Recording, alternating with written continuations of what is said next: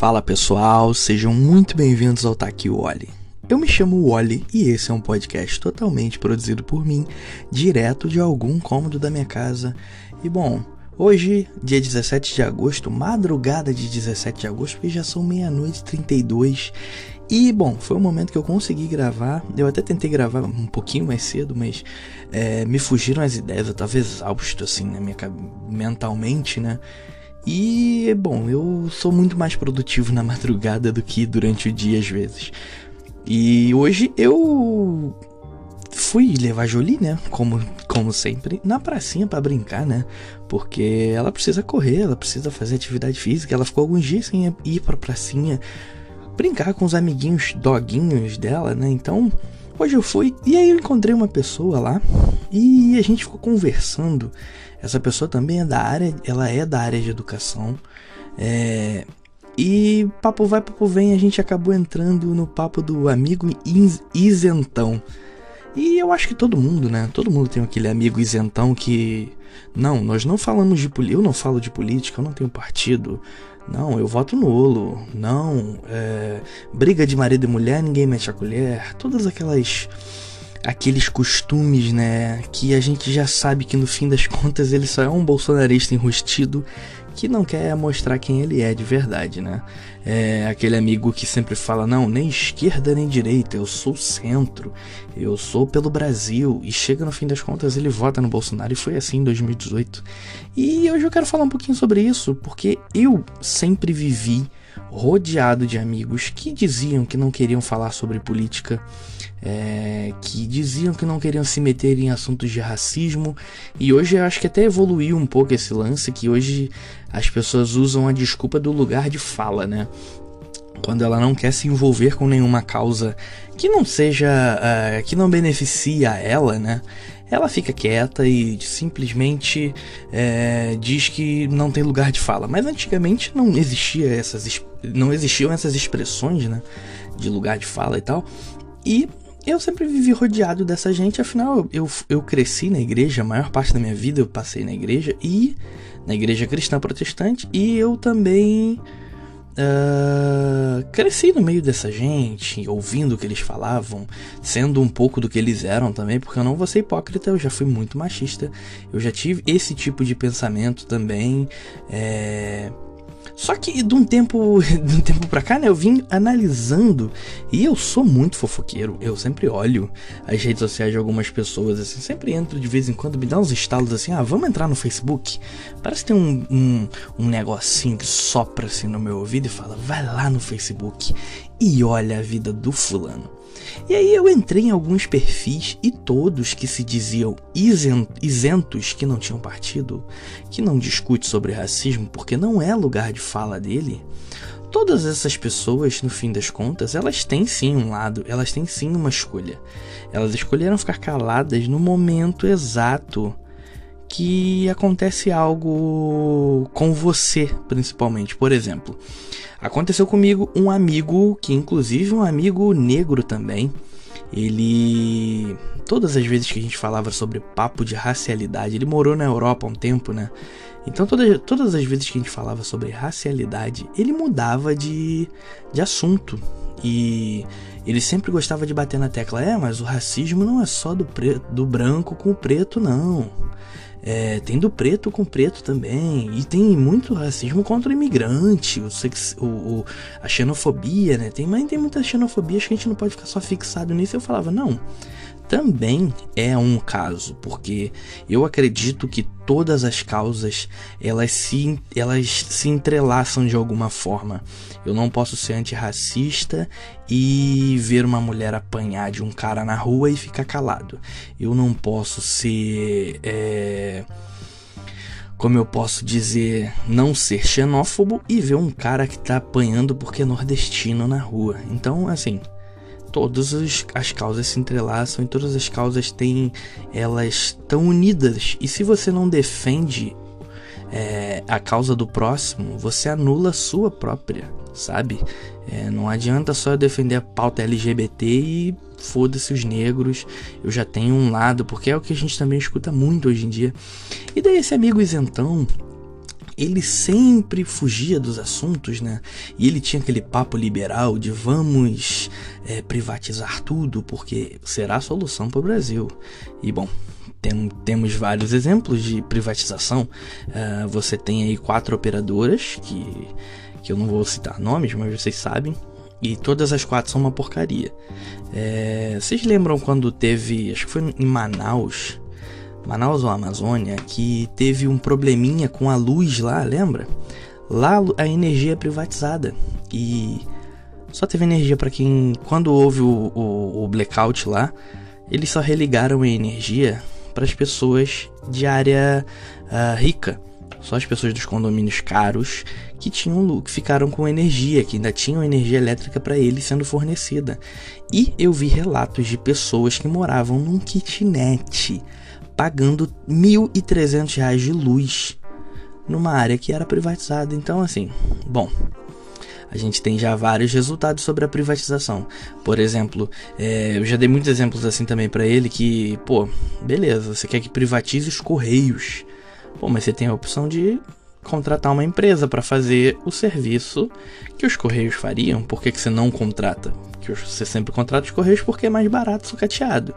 É, bom, e seguindo, e esse amigo ele sempre fugiu das pautas é, de, ra de racialização quando falava sobre racismo. E aconteceu comigo o atentado de eu ter sido atacado né, por um grupo nazista aqui perto de casa. E ele simplesmente não deu uma nota. Ele simplesmente nem me mandou uma mensagem.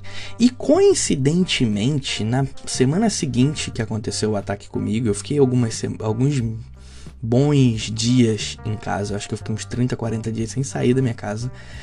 Ele rolou aquele lance da, do Folha de São Paulo do Folha de São Paulo sobre racismo reverso. E daí ele entrou na internet com tudo, com tudo defendendo que realmente acontece, não existe só racismo de branco com preto e de preto, é, é, existe o racismo de preto com preto porque ele passou isso quando ele morou em Portugal e blá blá blá, aquela coisa toda, ele sofreu racismo porque ele era imigrante, é... E aí eu fiquei pensando, eu falei, cara, todas as vezes que a gente foi falar sobre esse assunto, o cara ficou isento realmente. Só que aí, quando alguém defende uma ideia contrária do que está sendo dita, quando alguém é, vem com querendo desmerecer a causa, o cara aparece para poder dizer que para poder defender aquele, aquele assunto. Por exemplo, quando tem o cara que diz, quando as minas dizem, né? É, pô, todo homem é igual, que homem é isso, homem é machista. E os caras, não, mas eu não sou. E aí sai alguma lei, é sancionada alguma lei em defesa da mulher ou algo do tipo, ou sei lá, vagão separado só pra mulher no metrô. Esses caras são primeiros a ser contra. E são os caras que são isentões, são sempre os isentões. E assim, eu acho que a gente tem que tomar bastante cuidado com toda essa gente que se diz isenta demais, que se diz que não quer envolver, porque no fim das contas todos se envolvem. É. Eu acho que o isentão, na minha visão, o isentão é o cara que ele não quer mostrar que ele tá do outro lado para você, sabe? Ele não quer mostrar que ele tem a visão extremista, ele quer pagar de moderno, mas ele é totalmente retrógrado, sabe? Ele quer dar uma de intelectual, mas ele é um completo burro. E isso acontece demais, acontece demais.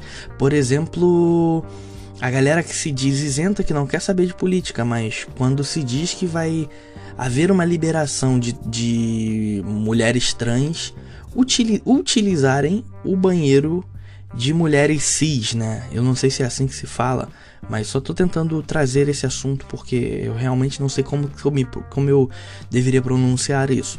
E o cara aparece, chega lá e na mesma hora ele se manifesta contra.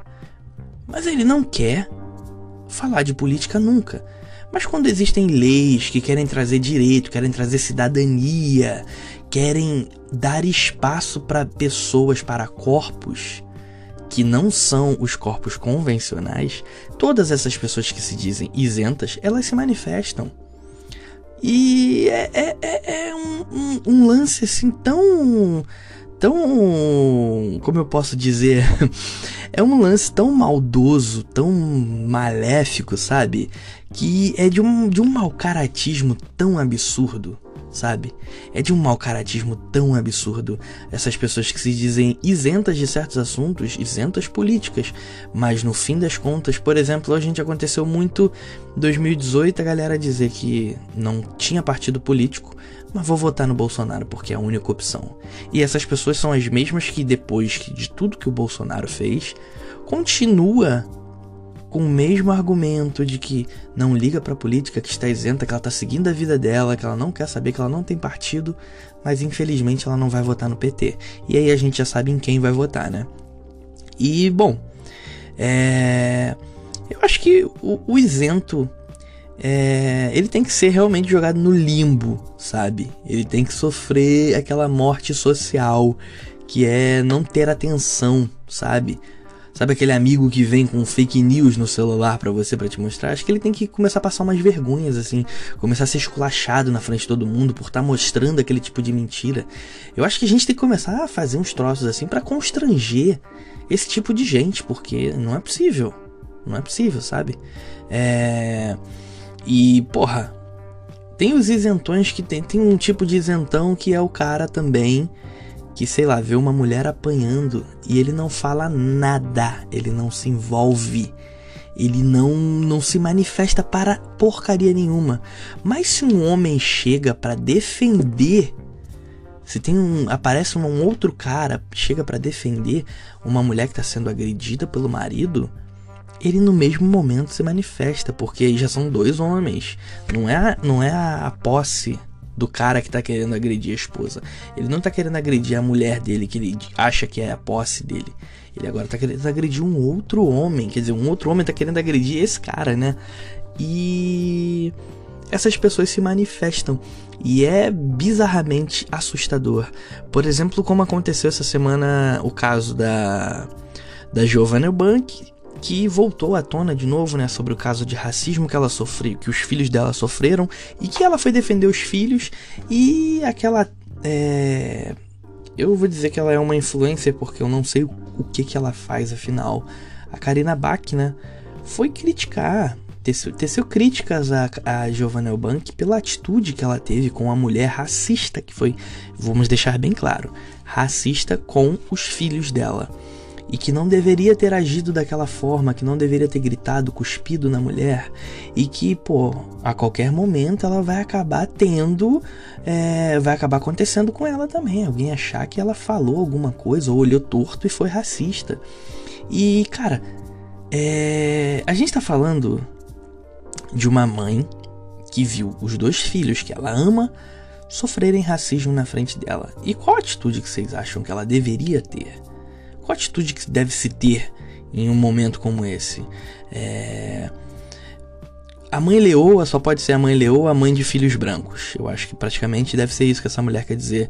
E bom, vamos abrir um parêntese aqui. Karina Bach é a mulher que foi buscar é, fez inseminação artificial para ter o filho dela. Ela foi num banco de sêmen nos Estados Unidos procurar um homem loiro branco dos olhos azuis, porque ela queria que o filho dela tivesse nascesse com cara de príncipe da Disney. Fecha aspas. Essa é a mulher, sabe? É a mulher que diz que não é racista, mas quando vê um caso de racismo, o problema não é a mulher que está sendo racista com os filhos é, da Giovanna Elbank, mas sim a Giovanna Elbank pela atitude, como ela reagiu aquilo. E é engraçado que o racista, tipo, isso só incomoda uma pessoa que é racista, sacou? É, isso só incomoda uma pessoa que é racista. E é um racismo enrustido, né? Porque tenta mostrar que não. E aí a mina perde um tempo no podcast dela pra criticar uma mãe que tá defendendo o filho. E, cara, ela simplesmente só é racista.